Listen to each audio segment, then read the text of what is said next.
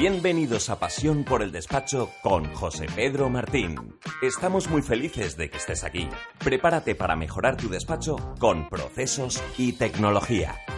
Me atrevería a decir que aproximadamente un 99% de los despachos profesionales pues siguen llevando el control de las declaraciones de la renta en un Excel o algo similar. Y fíjate que llevamos ya años haciendo declaraciones de la renta. Bueno, yo creo que no le damos mucha importancia, lo vemos como un trámite de dos, tres meses que tenemos que salir al paso y bueno, pues con ese Excel nos, nos apañamos. Mm, yo quería en el podcast de hoy hacer algún tipo de reflexión al, respecto. Eh, recordar que intentar siempre mm, dar un presupuesto antes de hacer la declaración de la renta. Pensar que tenemos mucha responsabilidad cuando hacemos la declaración de la renta, porque aunque parezcan sencillas, cualquier equivocación, pues asumimos nosotros la, responsabilidad. Por tanto, los datos fiscales te van a ayudar mucho a dar ese presupuesto porque el cliente siempre te va a decir aquello de no, si es súper sencilla, si tiene cuatro datos. Y cuando mira los datos fiscales ha tenido dos ventas, tiene un montón de intereses, dividendos, etcétera, que se puede complicar. Por tanto, si tiene los datos fiscales, genial, porque para ello podías dar un presupuesto. A la hora de dar el presupuesto no hace falta que te lo devolviese firmado, pero al menos dejar constancia de, la cantidad eh, que se debería cobrar por la renta para luego no estar discutiendo con, el cliente. Algunos despachos profesionales incluso tienen eh, establecidos los precios por números de rendimientos inmobiliarios o por ganancias patrimoniales. He visto algo al respecto y me pareció muy, muy interesante. ¿Qué sería lo ideal? Pues lo ideal sería a nivel de gestión y de control, pues si tenéis un programa con el cual hacéis las declaraciones de la renta, pues dentro del propio programa tuvieseis algo similar a un Excel que se rellenase automáticamente con las declaraciones que hicisteis el año pasado. Normalmente los despachos profesionales deberían hacer las mismas rentas que hicieron el año pasado, que serán clientes habituales, más los que vienen todos los años por tanto, aunque hay clientes que no son de cuota mensual y, que simplemente vienen todos los años, pues existe como una obligación moral, ¿verdad?, de volver a llamarle porque él da ya por hecho de que te tienes que encargar de su renta. Por tanto, tener el control de a quién le hiciste la declaración de la renta el año pasado y aquellos que no tienen cuota mensual, por sí llamarlos y decir, oye, vas a hacer la renta este año sí o no con nosotros porque si no se le hiciese, si tampoco lo hubiésemos llamado, el cliente, entre comillas, piensa que se la, que se la debías hacer, ¿no? Que porque por eso viene todos los años. Bueno, pues en ese control pues deberíamos tener pues la fecha en la que lo ha traído. Muchos de los clientes ni te traen de documentación porque la tienes tú toda, porque llevas su, su documentación durante todo el año, pues eh, ya sea una estimación, una sociedad, incluso tienes tu acceso a los datos fiscales. Eh, por tanto, la fecha en la que te ha traído la documentación solo sería en principio, en principio para los nuevos. Em, llevaréis un control también, pues de si se presenta o no se ha presentado, que es uno de los controles más importantes, y de otros años, pues ya tenéis información de si pues le tienes que marcar la casilla de la iglesia, etcétera.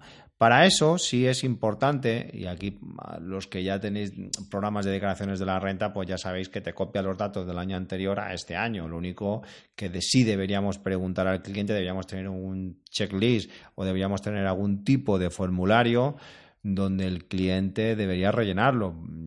¿Por qué? Porque ya has hecho la declaración de la renta y, entre culpa del cliente y culpa nuestra, pues a lo mejor no hemos tenido en cuenta que el año pasado tuvo un hijo. Y, lo sabías, porque incluso está por allí por la oficina con, el niño, pero mm, como has hecho un copia y pega del año anterior y tampoco has caído porque tampoco te lo has recordado, pues ha presentado la declaración de la renta y no lo hemos tenido en cuenta, ¿no? Y ya viene, entre comillas, el mosqueo del cliente. Por tanto, aquí lo ideal, y, lo he visto en muy pocos despachos, pues eh, sería tener alguna especie de Excel, pero mm, si puede ser un formulario vía web, mucho mejor, ¿no? Que le mandases un link al cliente y dijes, oye, mira, necesito que me confirmes estos datos, pues has cambiado de vivienda habitual, pues si hay algún accedente que, vende, que vive contigo, pues no sé, si te, has casado, pues si has tenido algún, algún hijo, o, si has alquilado alguna vivienda que antes no la tenías alquilada, pues qué ingresos has tenido por esos alquileres, qué gastos ha tenido por los gastos correspondientes de ese, de ese inmueble alquilado, etcétera. Es hay muchísima documentación que el cliente nos debería enviar, muchas veces te lo envía por email y ya volvemos un poco al, descontrol. Si tuviésemos un formulario web sería eh, ideal. Además, en este formulario web, pues pedir cosas importantes, pues como es el número de cuenta bancaria, pues si se va a fraccionar o no se va a fraccionar en el caso que le salga a pagar, si tiene que marcar la casilla de, la iglesia, que para mucha gente pues eso es muy importante. Y luego llevar un control interno para cobrar las declaraciones de la renta. Algunos de vosotros ya lo incluís en la cuota mensual, pero en cualquiera de los casos, en ese, en ese Excel que tengáis, que yo aconsejo, pues si lo podéis tener dentro del propio programa, aunque sea en un formato similar al, al Excel, sí tener un control de si se ha cobrado o no se ha cobrado.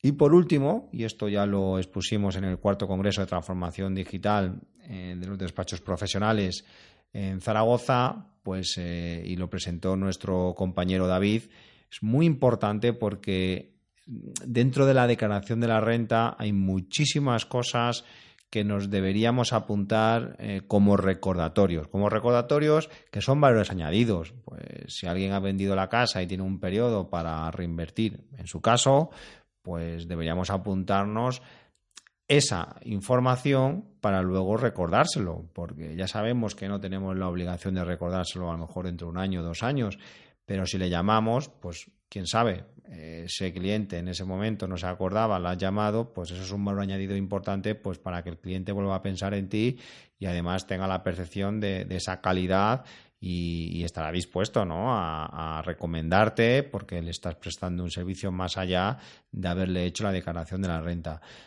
o cualquier otra circunstancia que conlleve pues el que pasado un plazo haya que realizar algún tipo de actividad o Em, ha, entrado una nueva normativa y, eso repercute en todos aquellos clientes que cumplan una serie de, condiciones. Ya digo que en general no le damos mucha importancia a todo esto. Parece ser que la declaración de la renta nos lo tomamos más como una obligación y que a ver si pasa rápido el 30 de junio y, mira, pues un, problema menos que tenemos en el despacho pero no lo estamos viendo como una oportunidad. Lo sé, nos falta tiempo, nos falta organización, pero el problema es que pasan los años y seguimos igual. Y yo siempre digo que, hombre, si de un año a otro, pues aunque sea avanzamos un 0,01, pues bienvenido sea, ¿no?